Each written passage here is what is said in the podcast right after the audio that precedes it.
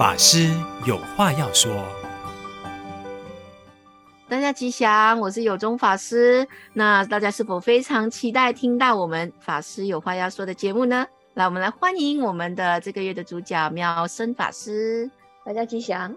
好，妙生法师，我们上个星期哦，听到您说你一个人呢驱车到这个游中原的大海中，一片绿绿的大海啊，终于看到了观世音菩萨。而踏入了东禅佛教学院呢，可以请您跟我们分享一下吗？我记得那个时候应该是一九九七还是一九九六？我相信我们很多的听众朋友，乃至于我自己都没有见过当初的东禅寺，或者是当初的东禅佛教学院。进到东禅佛教学院应该是一九九七年一月二号左右。嗯，那那时候东禅佛教学院那时候还是旧，还不是现在的修持中心，还是旧的，还没有。呃，火烧的那那栋，就是每一次，每一次只要下雨呢，我们的大雄宝殿就要去拖地，啊，就要去就要去，为什么？因为下雨会喷水，它长成很像工厂的样子。所以现在这么大了，当然对不对？没有没有像现在修持中心这么大，它后半段是流通处，前半段是大雄宝殿。那大雄宝殿的两边的墙壁是透窗的，铁网的，铁格网的。哦，哎，所以每次刮风下雨呢，它水会喷进来，然后晚上呢，因为那那因为有中原嘛，所以晚上很多蚊虫，所以晚上的时候，它大殿里面蚊虫满天飞的，大概是这样的大殿。好，然后后面是这个斋堂，就大殿走到后面就是流通处，还有就是哦厨房，还有斋堂，就是连接着我们现在的这一栋的这个五观堂。三星楼就是美术馆这一栋还没有，然后佛学院刚建起来。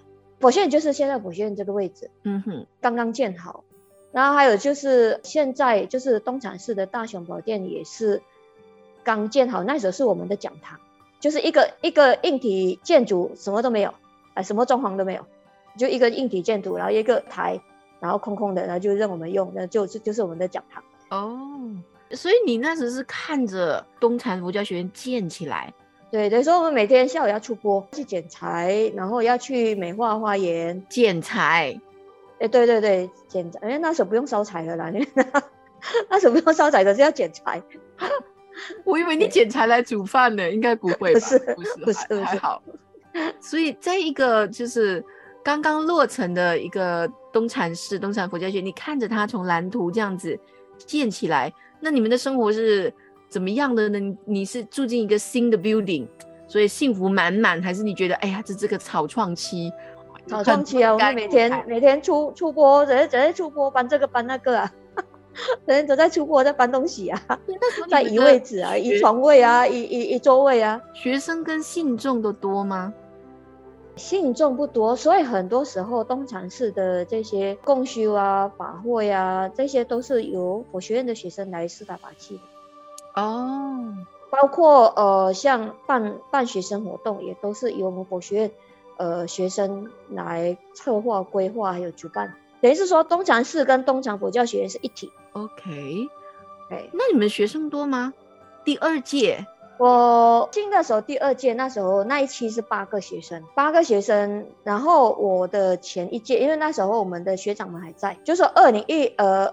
一九九六年进来的学生还在，因为还要他带他带我们这一期嘛，就是现在的如阳法师，就说我们慧显法，对对对对对，会显法师、如阳法师，还有如呃如上法师、如莲法师，他们。哦，如上法师他们也是，也是、嗯、也是，那还有呃碧莲啊，碧莲学长，对。那所以他们第一期，他们等于是说我进来的这个学期是他们的最后一个学期，所以有学长带的，其实还蛮幸福的。对对对，因为我我跟他们年龄比较比较接近，呃，因为他们也都是二十二十出头，也都是高中毕业进来。嗯嗯。而说我跟他们呃比较接近，说我比较跟他们有往往来。那我跟我这一期的的同学呢，因为他们都三十几岁，我们有个代沟。虽然是同学，因为他们进来的差不多，呃，就像我刚刚讲的嘛，大家已经是社会走过一轮，然后最后想要回归来学佛的，嗯、那可是都三十出头。您是班上年龄最小吧？十八岁哈，算是。嗯，我进去的时候算我最小了。那个那时候如阳法师也大概，因为如阳法师他比我早一年嘛，他是一九九六年高中毕业进去，所以我跟他同组，他是我组长，嗯、所以我们这一组算是全院最小的年龄，啊，因为我们两人一组嘛。所以有没有受那个师长特别爱戴？没有啦。哎、欸，因为因为你们特别皮，对不对？是不是因为年轻人、呃？没有没有，算是学长还比较会帮我们的。那可不可以分享一下您当初这个草创期的东禅佛教学院它的教育理念等等的？那你们身为这么年轻的您，是否能够适应，或者是你从此就爱上了佛光山呢？其实说实在，我们这一年的学习有点辛苦的。为什么？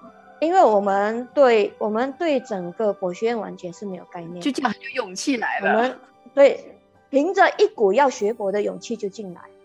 所以，我们所有人，不管是前一届的学长，还是包括我们这一届的新生，其实大家对整个佛学院的生活的这个运作是不了解的。尤其是第一年嘛，我们都是愣头青啊。我们愣头青，我们哪知道老师心里面想什么啊？那那个从台湾同林学院派来的老师，因为他他很不想来马来西亚，可是呢，他又不得不领这个派令来马来西亚。所以呢，他就有点满肚的怨气，然后因为他又带惯四年级的学长，他带习惯四年级学长，哎，四年级学长已经到了四年级，已经是很灵巧了，他根本他不用怎么带，四年级学长都会自己跑嘛，都已经有自律。他遇到我们这一班的嫩头青，可能对他来讲有文化冲击了，然后会觉得说，对，他会觉得我们为什么怎么讲，然后我们又有点，我们不是中文代沟。我们是用词代沟。嗯，对，你你们应该知道说，台湾的用词跟马来西亚用词很多东西是不一样的。嗯、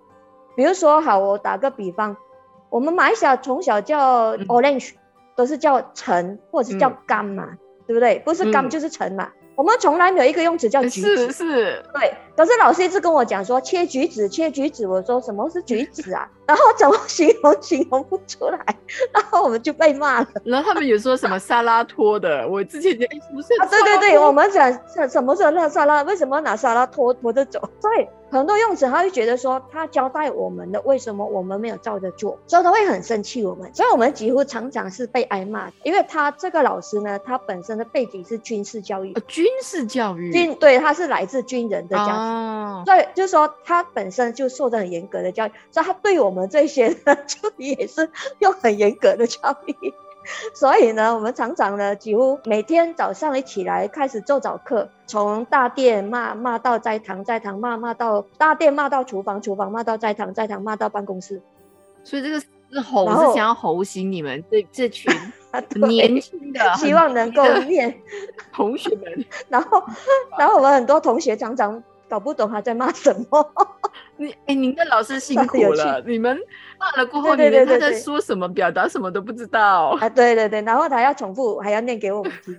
所以，所以我们几乎哦，每个看到他都心惊胆跳的，都战战兢兢的，然后每天就这样子的一个过程。可是现在回想起来就觉得很好笑，是不是？欸、老师一直在骂，可是到后来我们其实都快笑翻了，大家都不知道他在讲什么。对，然后问题是我们还还能苦中作乐啦。我们几个每次都，呃，你越禁止我们嘛，我们越越找漏洞啦。明白，明白。呃。当然啦，他其实他也不是一个一怎么讲，他其实还是很爱护我们啊，也一直想说，呃呃，带我们去。就东禅寺就一个法师，然后东厂佛教学院就一个法师，就就带着就一个法师带带着我们。就一共两个法师在这边。对对对，整个就只有两个法师，一个是东禅寺就一个法师，然后东厂佛教学院就一个法师。所以他必须要快速，就是他用严要我们成长，让你们成长。其实。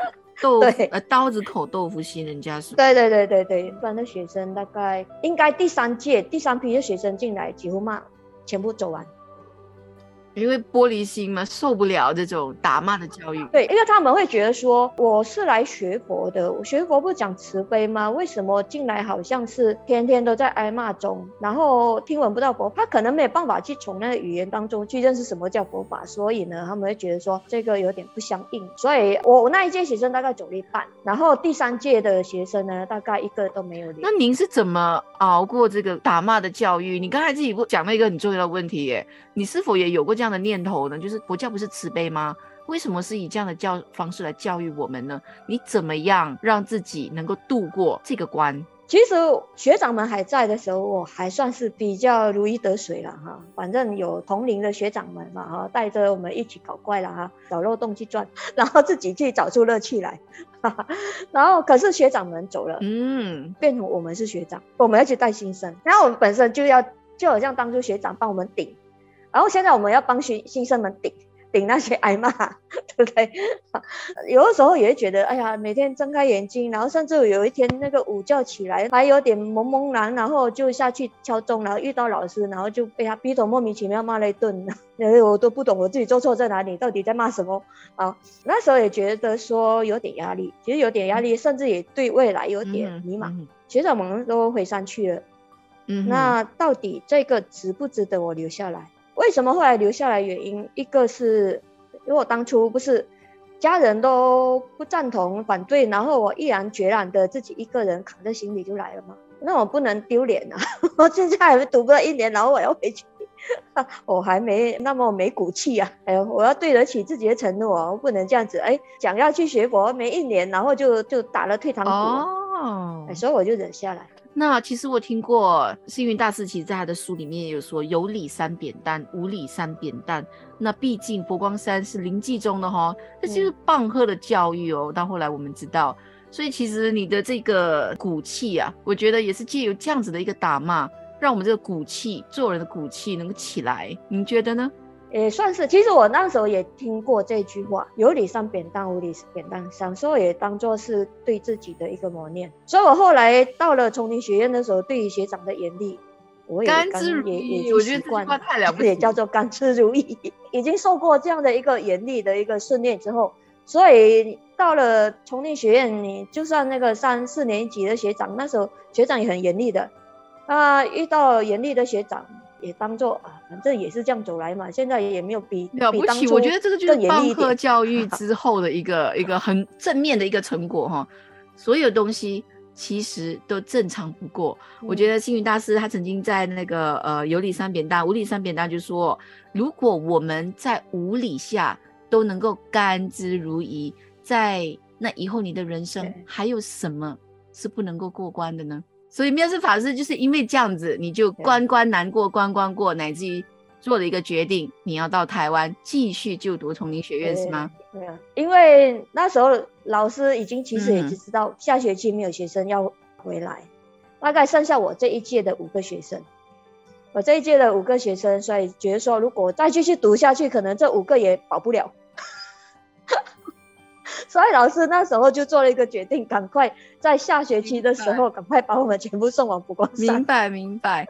好的，我们这一集谢谢妙生法师跟我们分享他呃亲眼看着东禅佛教学院的一个草创期，乃至于受着我们最传统的禅宗的一个教育，就是棒喝教育。那在这个教育底下。磨练自己的骨气，让你以后见到所有的大风大浪啊，都可以云淡风轻，觉得哎呀，就这样而已哈。所以，我们所有的听众们啊，我们一起感谢妙生法师。那我们下个星期再见，阿弥陀佛，阿弥陀佛。